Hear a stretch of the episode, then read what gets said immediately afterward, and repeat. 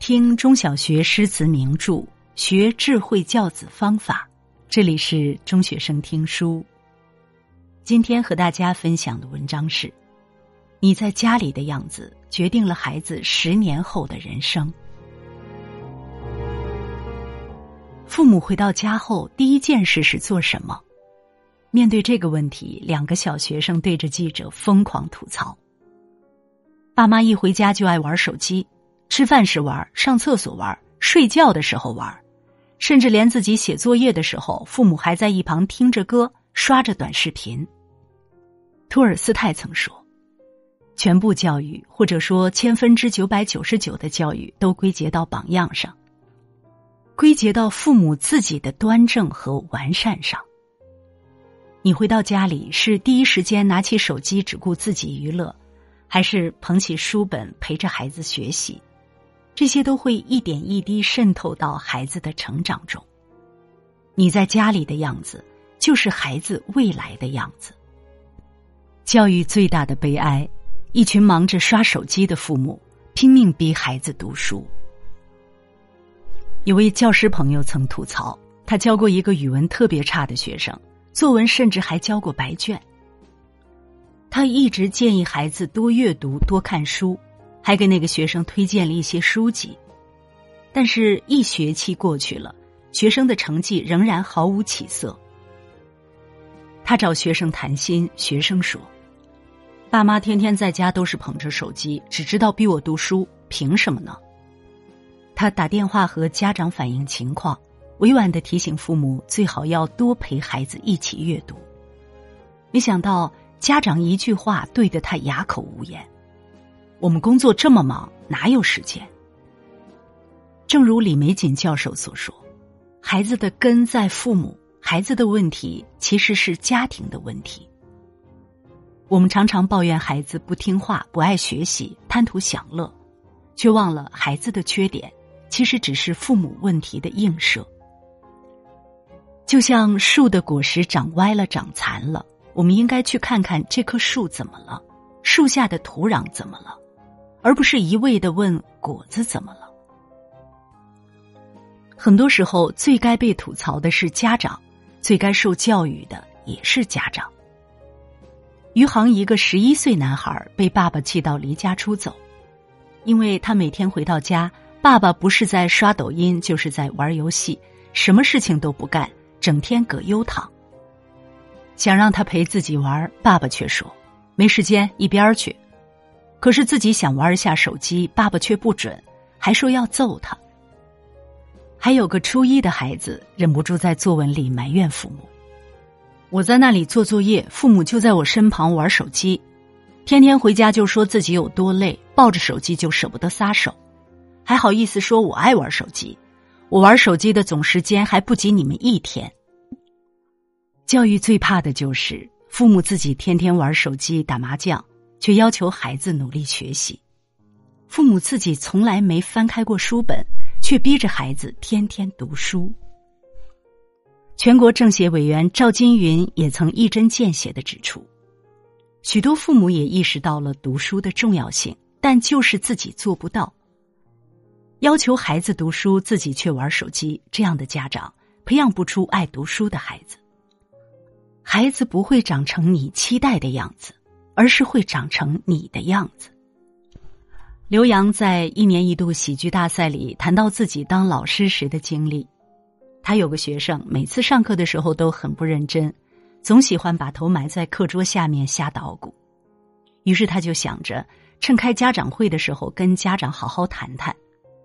结果家长会那天，刘洋推开门一进教室，一眼就认出了谁是那个学生的家长，因为。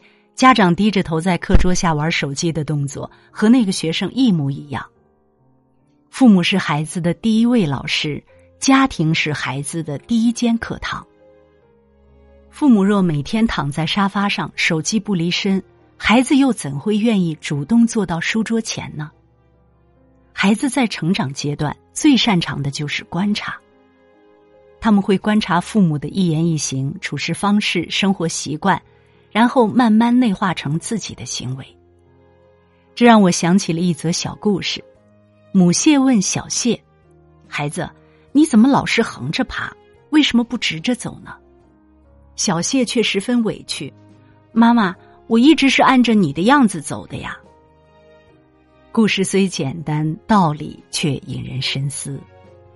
正如有些父母总会问：“孩子整天就知道玩手机、打游戏，打也打了，骂也骂了，该怎么办？”再看看那些优秀孩子的父母，你问他们到底是怎么教育孩子的，他们通常都会摆摆手说：“其实我们啥也没做，全靠孩子自觉。”这两类父母最大的区别往往是，前者只看到孩子的问题，把全部的目标和期望都放在孩子身上。想尽一切办法逼孩子，却从来不懂反思自己。后者看起来无所作为，其实却藏着更大的智慧。他们不在孩子身上使劲儿，而是更注重自身的学习，让孩子踩着自己的脚印，一步步向优秀迈进。想要养出别人家的孩子，就得先学会做别人家的父母。想要养出一个爱学习的孩子。就得先做一个学习型的父母，因为孩子可能不会长成你期待的样子，但是一定会长成你本身的样子。好的家庭氛围才是培养学霸的温床。曾看过这样一段话：如果一个家庭里父母不思进取、不求上进，甚至行为举止全是问题，那凭什么要求孩子会青出于蓝，而不是近墨者黑呢？那些成绩好和成绩差的孩子，父母在家的状态都截然不同。全能学霸董吉阳中高考都是全省第一，他的父母没有逼过他，只是用行动去影响他。就像他自己所说的：“偶尔我也会厌学，不想看书，爸妈也发现了，但是他们不多说什么，而是把电视关掉，坐下来看书。”我看到他们都在看书，也就不好意思不看了。父母对于孩子教育方法和技巧的作用只是冰山一角，父母身体力行的榜样和示范，才是孩子成长最好的养分。曾有人问杨绛先生：“你认为怎样的教育才算好的教育？”杨绛先生说：“自己其实是受父母的影响，由淘气转向好学的。”父亲说话入情入理，出口成章；申报评论一篇接一篇。杨绛既佩服又好奇，于是向父亲请教秘诀。父亲说：“哪有什么秘诀？多读书，读好书罢了。”而杨绛先生的母亲，除了操劳一家大小的衣食住行，有空就爱翻一翻古典文学、现代小说，还总是读得津津有味。杨绛耳濡目染之下，便学着父母的样子，找家里的藏书来读，从此就入迷了。教育学家马卡连科说：“不要以为只有在教训、命令的时候才是教育，在生活的每时每刻，甚至在你不在场的时候，都是教育。教育孩子，与其喊破嗓子，不如营造氛围，做出样子，让孩子从小与书为伴。”感受书本的芳香，就是对孩子最好的浸润。给孩子一个热爱读书、积极向上的家庭氛围，就是培养学霸最好的方式。一个家庭里，勤奋、严格、自律、上进，这每一个标签都会潜移默化的影响孩子，塑造孩子。父母给孩子最好的托举，就是使劲儿栽培自己。教育家乌申斯基说：“榜样对儿童的心灵是一股非常有益的阳光，而这种阳光是没有任何东西可以替代的。家庭教育对父母来说，首先应该是自我教育。好的父母都会用自己的身教托举起孩子的人生。”正在北大攻读博士的毅哥，初中时也曾是一名网瘾少年。因为整天沉迷游戏，他的成绩一落千丈。面对如此消极堕落、叛逆难管的儿子，父亲没有打，没有骂，而是做了三件事，成功帮他戒掉了网瘾，最后逆袭考上了北大。第一，严于律己，用身教代替言传。为了防止儿子被游戏祸害，父亲拉着全家一起断网断电视，儿子写作业，父亲就看书。第二，全程陪读，用关心代替说教。儿子学习压力大，情绪常常不好，父亲就帮他耐心疏导，慢慢调节，和儿子一起面对各种难题。第三，不断学习，努力去栽培自己。父亲没有一味逼着孩子学，而是选择去提高自己，学着如何正确教育孩子、引导孩子，坚持每天睡前和儿子分享自己的所学所感。白岩松说过：“不是当了父母就天然是合格父母，父母是需要终身学习的大行当。”正如有人把教育孩子的过程比作是给孩子浇水的过程。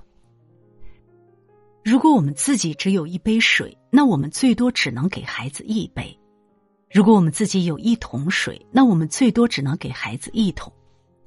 一旦给完了，我们自己的池子也就空了，孩子就只能干涸枯死了。